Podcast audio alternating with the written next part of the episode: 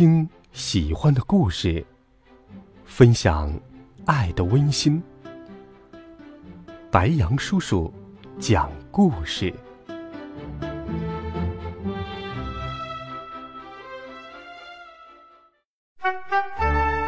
小朋友们、同学们，大家好，欢迎收听白杨叔叔讲故事。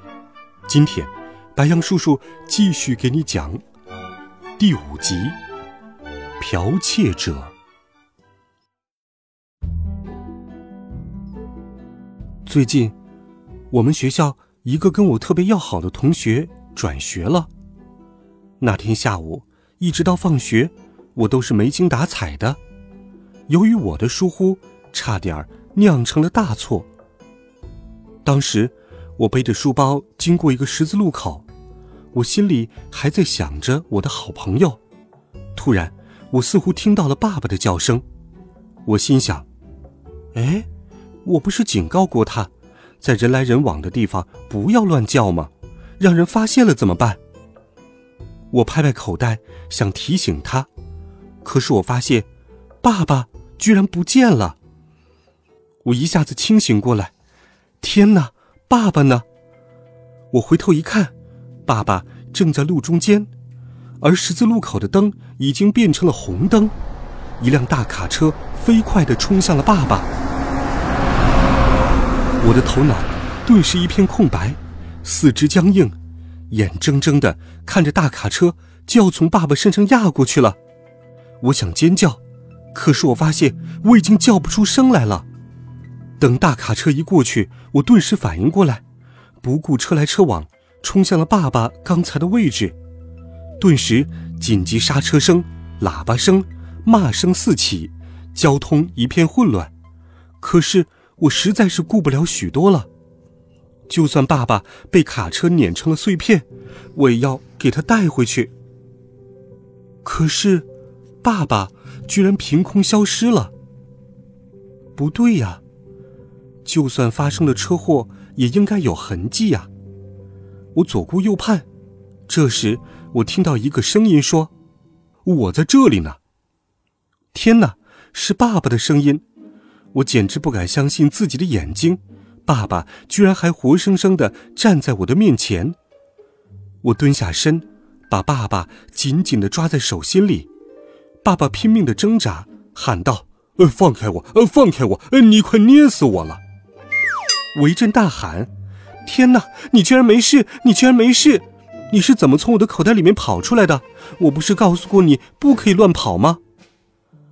爸爸提醒我说：“哎，不要太激动，这周围可到处都是人呢。”我曾经无数次提醒过爸爸，在大庭广众之下不要发出声音，没想到这次是爸爸提醒我。可是我怎么能够压抑住自己激动的心情呢？爸爸死里逃生，这简直就是奇迹中的奇迹呀！爸爸却一点儿都没有受到惊吓的样子，看起来很冷静，这真是奇上加奇。因为爸爸基本上是一个很胆小的人，看到老鼠都会尖叫。这时，一个交通警察朝我这里走过来，把我拉到了马路边，严肃地问：“小朋友。”你为什么闯红灯？难道你不知道危险吗？危险，我当然知道危险。可是，如果你有一个跟我爸爸一样小的爸爸，有一天不小心被你掉到了车来车往的马路上，你能不闯红灯试图救他吗？我不假思索地说：“为了救我爸爸。”警察叔叔疑惑地问：“救你爸爸？你爸爸在哪里？”我爸爸在。我忽然间停下了，我怎么可能把爸爸给他看呢？警察叔叔很严肃的说：“小孩子不要撒谎。”哎，我又为爸爸背了一次黑锅。警察叔叔说：“你是哪个学校几年几班的学生？”我正打算随便编造一个给他，警察叔叔再一次强调。小孩子不要说谎。我只好乖乖的将我的学校班级、姓名告诉他，暗自祈祷他不会到我的学校里去告状。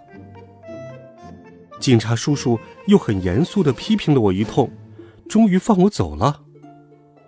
我将爸爸捏在手里，正准备往口袋里面放，爸爸说：“别把我放在口袋里面，你的口袋坏了。”我摸了一下自己的口袋，可不，我的口袋破了一个洞，难怪爸爸会漏下去。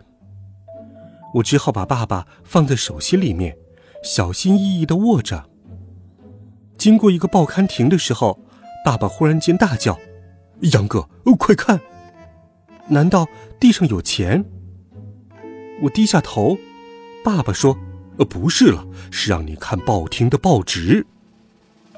报纸，报纸有什么好看的？我还不到关心国家大事的年龄。不过，我还是转过头，报纸上面的人吓了我一大跳。天哪，报上……赫然印着地中海教授的照片，他手上捧着一个奖杯，西装革履，被登在头版头条，还占据了整个版面。果然，人靠衣装，马靠鞍，这下子他看起来倒确实有点教授的架势了。不过，这家伙什么时候发达的？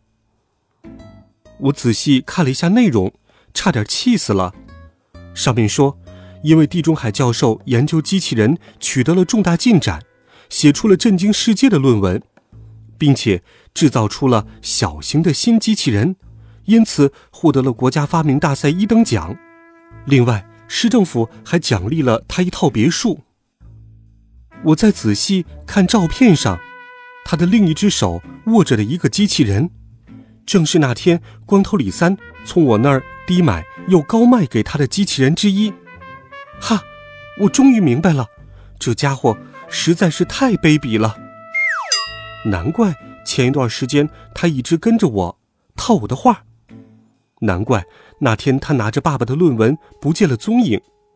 我和爸爸还为自己错怪了他而感到愧疚。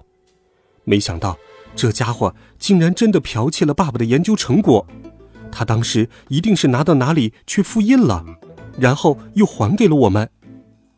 爸爸非常生气，愤愤地说：“嗯我一定要去揭发他，一定要纠正学术界的不良风气，这是赤裸裸的盗窃行为。”我带着爸爸一口气冲到了地中海教授的家里。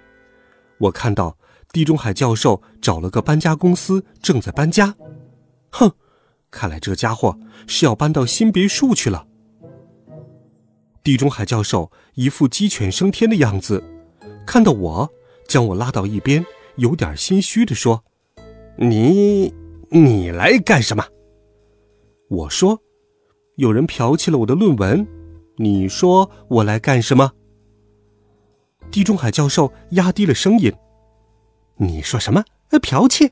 我什么时候剽窃你的论文了？你可不要胡说，否则我告你诽谤。”你有什么证据证明那篇论文是你写的？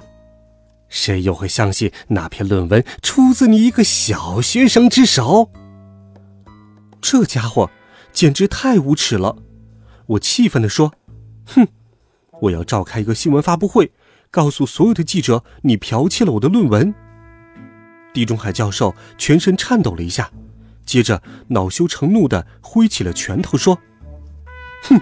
那就让我来瞧瞧，大家是信你还是信我？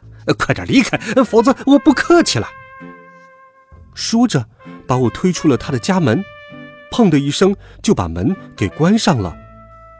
我使劲敲门，想找他理论，却感觉到爸爸拉拉我的衣袖，小声地说：“哎，算了吧，算了吧。”奇怪，爸爸今天。怎么这么大方啊？连别人剽窃了他的脑力劳动成果，他都说算了。我说，算了，这怎么能算了呢？